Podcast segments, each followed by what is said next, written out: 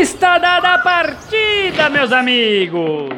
Sejam bem-vindos a mais um Sarau do Conto Surreal. Troca seu carro pelo carro ideal, chama um homem de Neandertal, vá ver a aurora boreal e depois senta que lá vem história.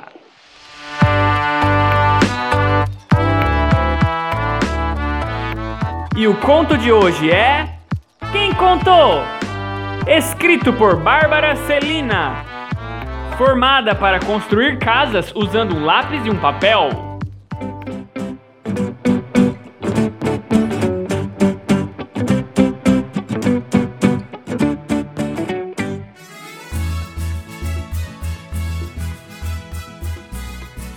Bem-vindos a uma daquelas histórias de uma vila pacata, onde todos se conhecem, ou pelo menos acham que sim.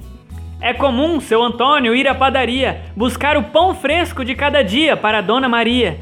Terezinha, que sempre o encontra na fila, chega em casa resmungando que não tem e queria um marido que a agradasse todo dia. Dona Feliciana, que não gostava do miolo do pão, sempre empanturrava seu cachorro Chicó, que não se importa com as rimas e sim de sarrar a cachorra da vizinha.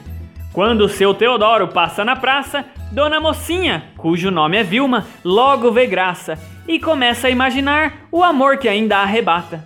Esses são alguns dos personagens que compõem as manhãs da vila. O que vou lhes contar, mas não sei se deveria, é que um deles, certo dia, mudou a rotina e quebrou a monotonia. Tudo começou quando João amanheceu com disenteria. Tinha perdido o paladar, mas não sabia, as dores no corpo o atingia.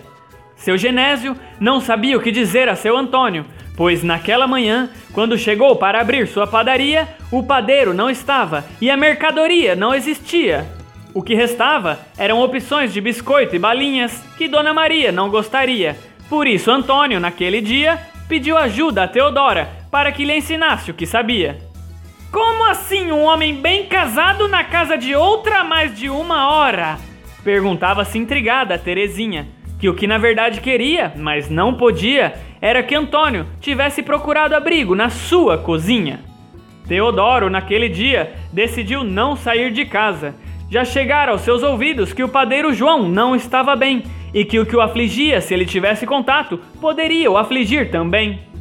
Dona Mocinha, desconsolada, foi até a casa de Dona Feliciana se abrir, mas o cachorro Chicó danou a latir. Tudo já estava um caos Logo, uma bomba explodiria. Dona Maria, insatisfeita com a demora do marido, aproveitou ir até a casa de Teodoro para fazer o que não deveria. Os olhares desconfiados não acreditavam. Como um casal tão pacato poderia estar cometendo tal ato? Terezinha não se aguentou e correu até a casa de Teodora, aproveitando para ver o que ela e Antônio fazia e para contar que sua mulher provavelmente pecaria. Enquanto seu Antônio escutava a baixaria, sua pressão caía, e o pão que fazia com Teodora foi esquecido e queimado por uma hora. O cheiro do desastre fez com que todos corressem até o local. No meio do aglomerado de pessoas, fervilhavam os comentários, e logo alguém rompeu meio a multidão. Quem contou? Era Dona Maria, olhando para o chão onde o marido quase jazia, tentando explicar que o que na verdade ela fazia era consultar o vizinho sobre a demora do desfalecido. Você pode estar a se perguntar: o que ela poderia fazer? Claro que não ir na casa de um homem em isolamento. Tal atitude causaria constrangimento. Mas como assim isolamento? começou o murmúrio.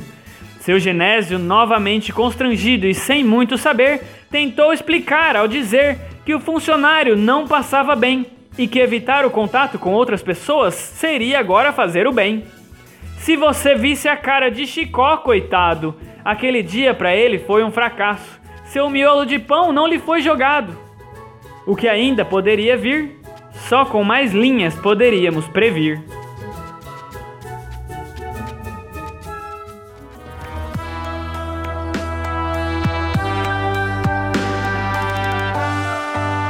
Esse foi o conto de hoje feito especialmente para você que está ouvindo. E não se esqueça de mandar para seus amigos, voltar semana que vem e varrer o tapete para baixo da sujeira.